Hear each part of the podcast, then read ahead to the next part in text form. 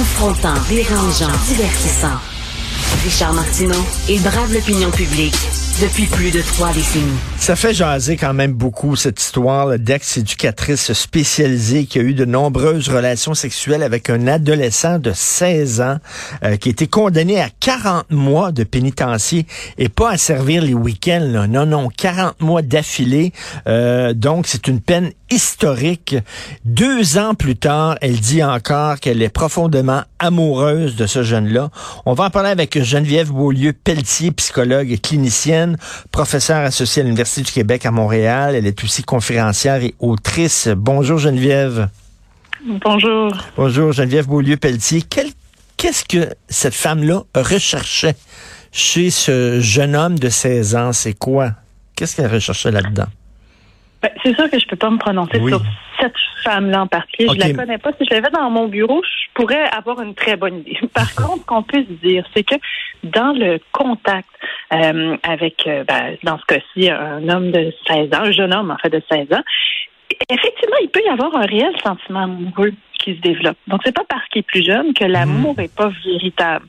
Là où ça se corse, c'est qu'on est dans une situation très particulière où il est plus jeune et il y a surtout une situation de, de grande dépendance, donc une situation d'autorité. Elle est dans une position d'autorité et dans sa tête, il est possible qu'elle soit pas nécessairement au fait de ce que ça implique. Quand on est dans une position d'autorité, ça active chez l'autre personne euh, des sentiments particuliers. Il peut avoir un attachement, mais qui vraiment là, découle de cette euh, relation-là de dépendance à l'autre.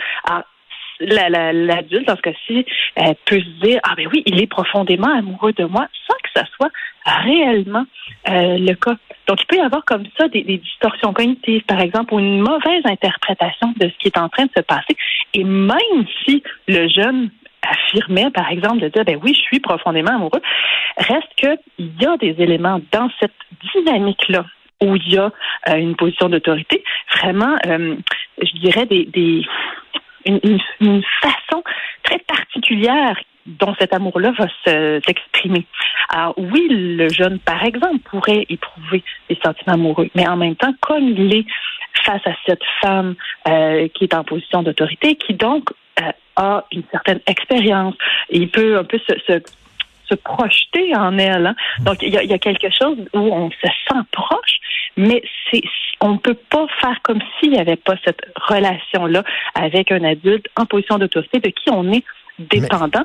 Et dans ce cas-ci, on parlait aussi de certaines problématiques de troubles de comportement, par exemple, et on le décrivait comme un jeune qui était particulièrement vulnérable aussi en même temps.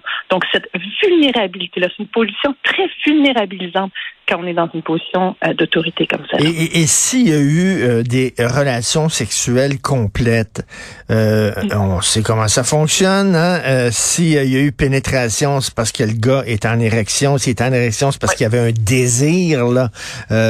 Donc, il était participant. On pourrait même dire qu'il était consentant. C'est très difficile d'aller affirmer ça dans le sens, hmm. l'excitation peut être là mais ça n'implique pas nécessairement que le consentement est là officiellement parce que hmm. justement, c'est dans une situation d'autorité. Alors, c'est très, très biaisé. Je peux être excitée sans comprendre que justement, euh, mon, mon, désir, mon attirance, euh, mon amour pour l'autre est teinté justement du fait hmm. que euh, ben, je suis dans une position vulnérable. à quelque part, on profite de mon excitation sous le couvert de on s'aime beaucoup. Alors, c'est là où on hmm. vient vraiment distorsionner la réalité. Donc, ce serait faux de dire parce que je suis excitée, je suis consentant. Pas du tout. On peut être dans hmm. une séduction, hmm. on peut être dans un désir sans que je consente à ce qui est relation hmm. sexuelle contre. Non, c'est vrai. Et euh, Madame Geneviève Beaulieu-Pelletier, c'est un peu délicat ce que je vais vous dire, mais j'avais lu dans un magazine québécois, il y a plusieurs années de ça, un reportage euh, de, de, excusez-moi, mais de, de, femmes qui avaient été violées, qui avaient eu un orgasme pendant pendant la relation, mais c'était c'était biologique, c'était seulement là, mais mais ça ça empêche pas que c'est un viol, bon Dieu là, que c'était inacceptable. Exactement. L'excitation, oui, il y a quelque chose de très, euh, très dans, le corps. Hein? Donc, cette stimulation-là, même mécanique, mmh. euh, peut provoquer, l'orgasme peut provoquer une excitation très forte. euh, ça veut pas dire que je suis bien dans cette Oui, puis ça veut pas dire que vous êtes consentante, c'est ça, là. Exactement, exactement. Et c'est ça mm. qui peut venir teinter aussi la position, par exemple ici, de la femme, l'ex-éducatrice, qui se dit, ben, ah ben s'il est excité, donc peut-être que justement il est euh, il est consentant. Non, non, c'est pas parce qu'il y a excitation mm. que l'autre mm. est consentant. Et euh, il y a beaucoup beaucoup de gens, vous le savez, euh, Geneviève Beaulieu-Pelletier, il y a beaucoup de gens qui disent ah, un homme de 40 ans avec une fille de 16 ans, non, c'est inacceptable, mais une femme de 40 ans avec un gars de 16 ans, c'est pas si grave que ça. Vous en pensez quoi? Ben, je pense que c'est de pas comprendre la dynamique euh, dont on parlait un peu plus tôt dans cette dépendance-là, dans le, côté très vulnérabilisant dans lequel ça nous met. Euh, qu'on soit homme, femme, c'est vraiment la dynamique qui s'installe qui est perturbante. Alors, c'est pas parce que c'est une femme qui agit que ça ça n'a pas moins de conséquences.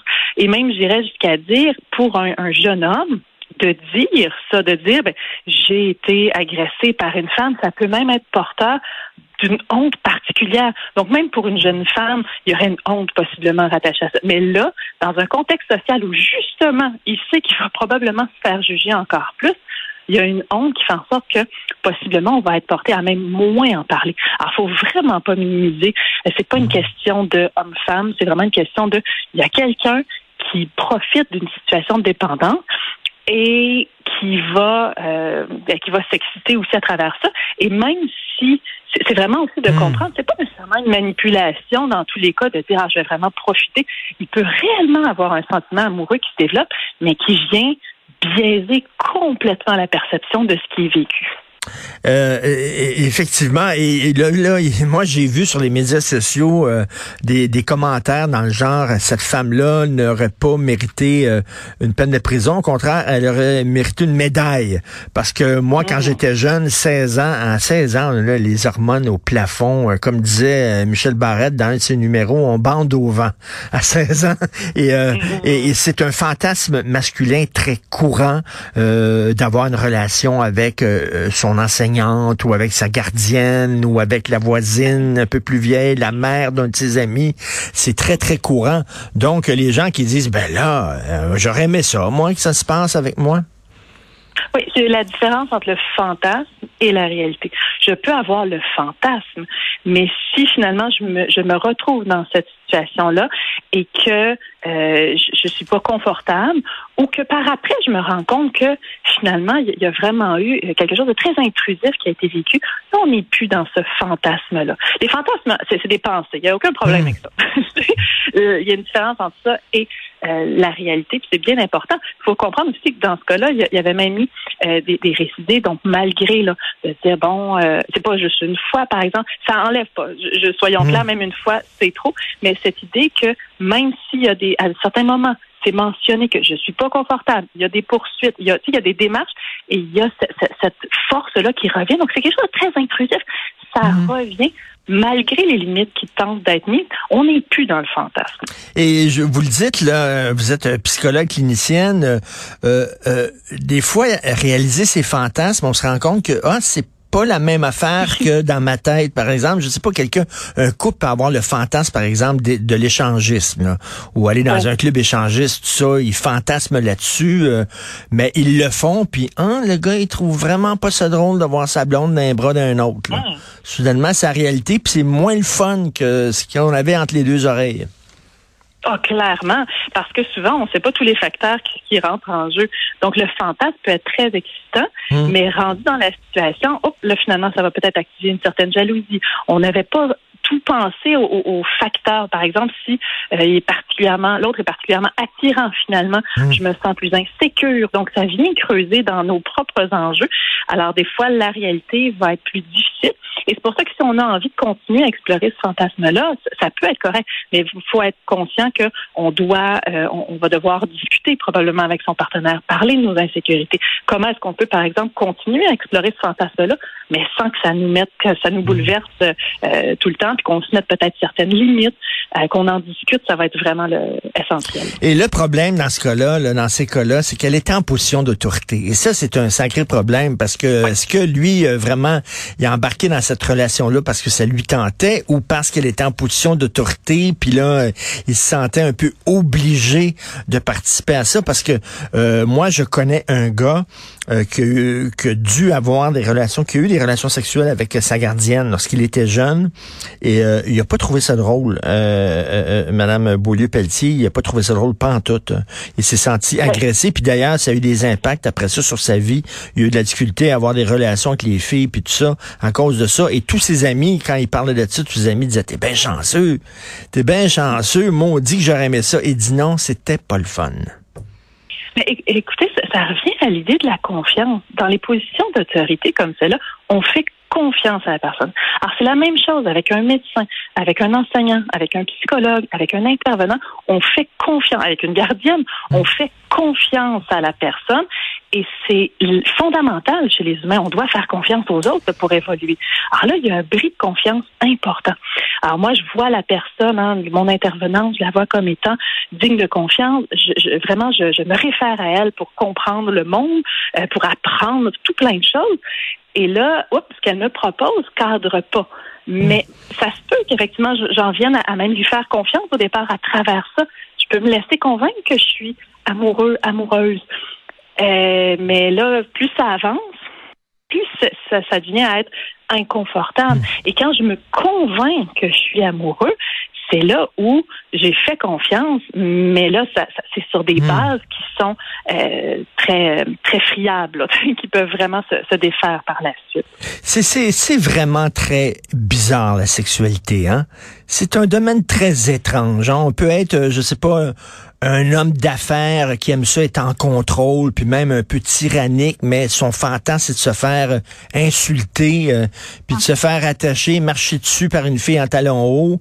On peut être une féministe, euh, défendre ses droits, mais aimer que notre partenaire nous mm. attache pendant... C'est bizarre ce qui se passe entre nos deux oreilles. On a et, on, ne contrôle pas les, les images qui nous popent dans la tête pendant l'acte sexuel.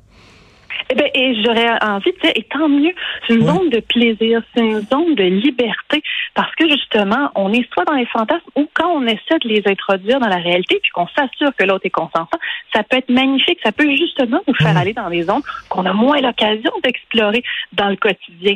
Mais tant que c'est discuté avec le partenaire, c'est vraiment notre base. Il faut que hmm. ça soit un consentement de part et d'autre, mais quand le consentement est là, ben, c'est génial ce qu'on peut aller explorer. oui, c'est vrai. C'est vraiment c'est un territoire inédit à explorer.